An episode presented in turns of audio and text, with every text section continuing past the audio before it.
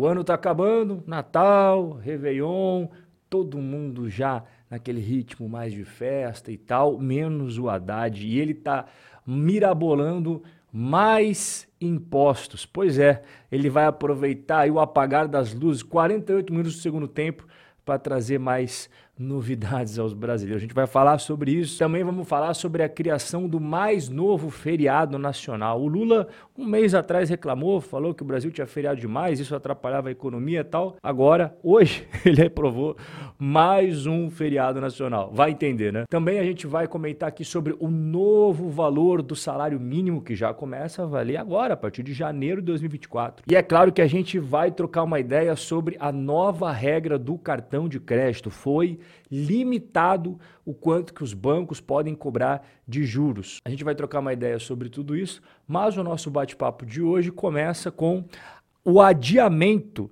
das exigências de regras de transparência dos investimentos. Pois é, a Comissão de Valores Mobiliários, que a galera conhece mais por CVM, que é a xerifona do mercado de capitais do Brasil adiou para novembro de 2024 as novas regras para transparência nos investimentos. Essas regras estavam previstas para começar agora, dia 2 de janeiro. Agora é só em novembro de 2024 que você, investidor, vai passar a ter maior transparência sobre o que exatamente? Sobre os valores das comissões que são cobradas de você. Mais transparência também, os percentuais de taxa de administração e performance dos fundos de investimento que você coloca seu dinheiro, corretagens, enfim, tudo que você pode imaginar. Tudo isso teria que ser mais transparente para o investidor. E era essa regra que iria começar a valer agora já a partir de 2024, no entanto, agora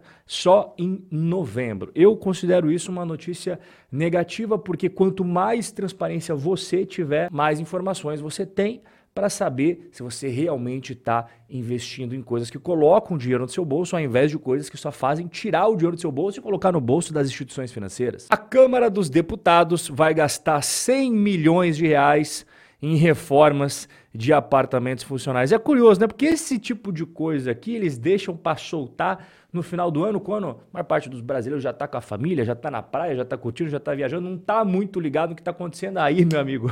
Abre a porteira para passar tudo aquilo que causaria repercussão se fosse outra época do ano. Então a Câmara dos Deputados vai gastar uma bagatela de 100 milhões de reais de dinheiro público, o seu dinheiro, para reformar os apartamentos funcionais. Sabe o que é isso? São as moradias dos congressistas em Brasília. Serão 48 apartamentos que vão ser reformados ali na Asa Norte, em Brasília. Você já viu como é um apartamento funcional? É assim, eu estou mostrando para você aí na sua tela. Olha, não é um apartamento Minha Casa Minha Vida, não. É um apartamento bem espaçoso que eu afirmo para você que é maior que 99% das moradias que o povo brasileiro reside. Isso é prioridade para as pautas do Brasil? Eu considero que não. Depois de reclamar de quantidade de feriados, o Lula cria mais um. Pois é, nessa sexta-feira, dia 22 de dezembro, o presidente Lula criou mais um feriado nacional. E o mais curioso de tudo é que dia 10 de novembro deste mesmo ano, o Lula falou que a quantidade de feriados prolongados que tivemos neste ano 2023 prejudicou muito a economia, o PIB brasileiro e ele criticou duramente os feriados. Apesar disso, 41 dias depois, o Lula criou mais um feriado nacional. O feriado se chamará Dia Nacional de Zumbi e da Consciência Negra e ele será comemorado no dia 20 de novembro. Aproveitando que nós estamos falando aí das mudanças para 2024, além de mais um feriado, nós também teremos acréscimo no salário mínimo.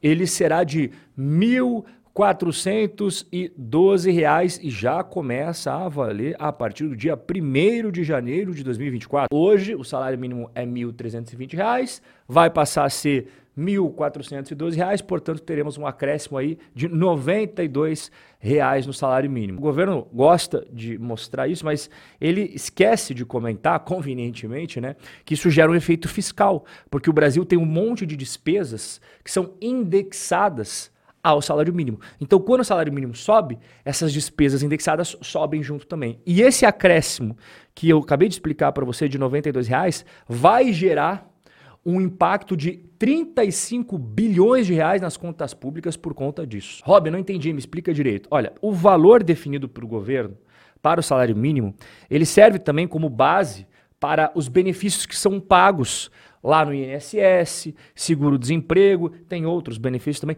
tudo ali balizado pelo salário mínimo. Por isso, quando você tem um aumento do salário mínimo, você tem também o impacto nas contas públicas. E o impacto, devido a esse aumento aí, será, como eu mencionei agora, de 35 bilhões de reais por ano. O governo fixou em 100% o teto de juros no rotativo do cartão de crédito. Quem falou isso foi o Fernando Haddad. Também ele que falou da nova regra que a dívida poderá, no máximo, dobrar. Os bancos e instituições financeiras não poderão cobrar do consumidor mais do que o dobro do débito em aberto. E essa decisão já começa a valer a partir de janeiro do ano que vem. Só para você ter uma ideia, agora, se você entrar no site do Banco Central, você vai ver que a taxa média do parcelamento da fatura de cartão de crédito é de 193% ao ano. E os juros do rotativo está em 477% ao ano. Essa decisão de limitar a taxa de juros dos cartões de crédito, ela acaba trazendo uma consequência que também acabou não sendo mencionada pelo governo, mas que foi mencionada em novembro desse ano pelo CEO do Itaú, o Milton Maluí Filho. Ele comentou na época lá que se tivesse um teto de juros do cartão de crédito, ia ter um problema aí para os brasileiros. Porque essa limitação faz com que as instituições financeiras, os bancos, sejam muito mais seletivos em quem eles aceitam conceder o cartão de crédito. E o CEO do Itaú falou que isso pode gerar um cancelamento de 60 milhões de cartões de crédito pelo Brasil. Olha, se será 60 milhões, eu não sei te dizer. Agora, que vai existir cancelamento, isso eu não tenho dúvidas, porque tem muitas pessoas que só conseguem acesso aos cartões de crédito porque os bancos cobram taxas elevadíssimas. E eles cobram essas taxas elevadíssimas justamente porque eles sabem que tem um grupo de pessoas que é grande, inclusive no Brasil, que dá muito calote, que não paga. Então você tem que cobrar juros altíssimos para compensar as perdas que você já sabe que vai ter. Então, quando o governo vem com uma canetada e faz a limitação dessa taxa de juros, o que, que os bancos fazem?